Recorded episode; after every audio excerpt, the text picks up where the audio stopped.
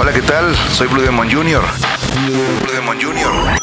Y este, este es mi podcast. Este es el podcast de Blue Demon Jr.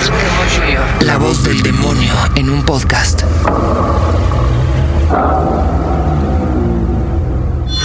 Como ya lo habrá notado, nuestro tema a tratar es cómo el cine ha cambiado mi vida.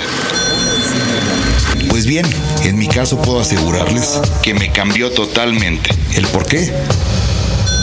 Ahora se los digo. Voy a, platicar antes que nada sobre un director llamado Chan Urueta, que de no haber sido por él, yo no sería luchador, ni Blue Demon hubiera llegado a ser estrella del cine nacional. Todo empezó más o menos así.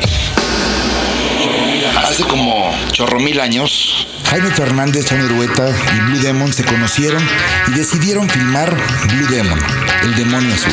Sí, la primera película protagonizada por mi padre. Bueno, pero creo que todavía no llego al punto clave. ¿Saben qué? Ahí les voy. Para los que ya lo saben y para los que no, mi padre me adoptó a los seis meses de edad. ¿Sabes una cosa? Nadie quiere creer que eres mi papá. Es cierto, no lo soy, pero es lo de menos. Tú sabes que te quiero como si fueras mi propio hijo. Pero tú me adoptaste, ¿verdad? Ujú. Pues entonces tú eres mi papá. Vengo de una familia de un cineasta muy importante. Me refiero al director y escritor Chano Urueta. Por la gran amistad que existía entre Chano, o Chanito como mi padre le decía, y Blue Demon, se dio mi adopción. ¿Cuántos hijos tiene, señor Blue Demon? Dos, eh, un hombre y una mujer.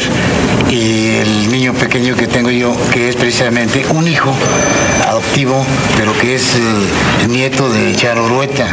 Por eso digo, si no es por él, yo no hubiera llegado a ser luchador, ni Blue Demon hubiera sido el actor de cine que fue. Blue, hola campeón. Pues les voy a platicar que con el paso de los años, Blue Demon y Chano hacían mancuerna filmando juntos y digamos que Chano era el director de Blue Demon o Blue Demon era el artista de Chano Urueta. Con esto, no nada más el santo entra en el género del cine de luchadores, sino Blue Demon también.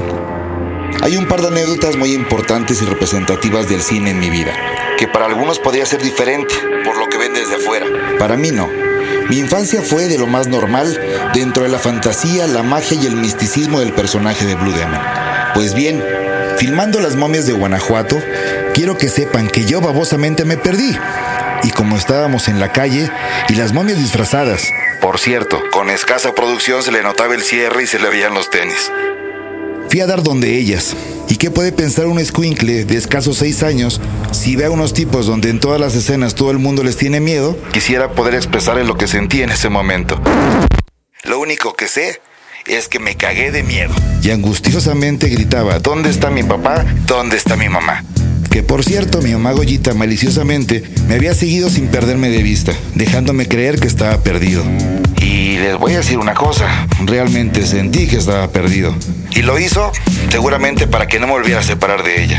Cuando gritaba, ¿en dónde está mi mamá? ¿Dónde está mi papá? Llegó en pos de mí y me abrazó. Aún recuerdo su cara blanca riéndose y me dijo, ya mi hijo, no pasa nada.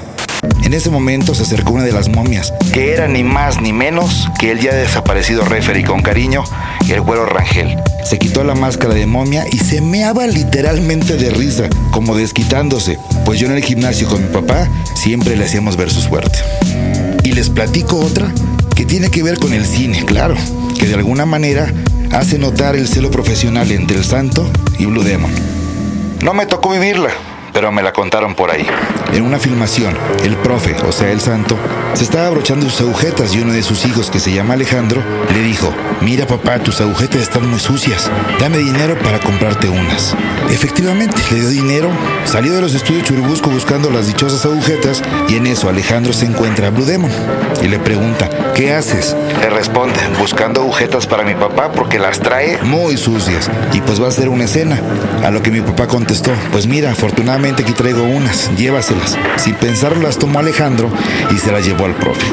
Y aquí entra el celo. El profe, a ver que había regresado de pronto y muy rápido, le dijo, ¿dónde encontraste agujetas? Y le contestó, me las regaló Blue Demon. Uy, ya se imaginarán el santo con lo celoso que era, no las quería aceptar. Y le decía a Alejandro, llévaselas, llévaselas. No, papá, te las mandó en buen plan. No, llévaselas, llévaselas, no las quiero. Después de un estira y afloje entre padre e hijo, como el santo decidió aceptarlas y le preguntó, bueno, ¿por lo menos se las pagaste? Y Alejandro dijo, no.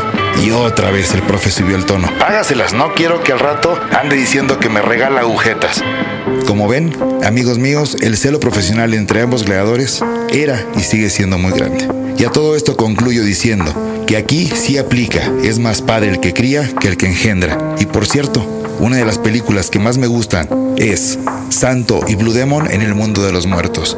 Y ya ven amigos, por qué a mí, literalmente, el cine sí cambió mi vida. Este fue el podcast de Blue Demon Jr. La voz del demonio en un podcast.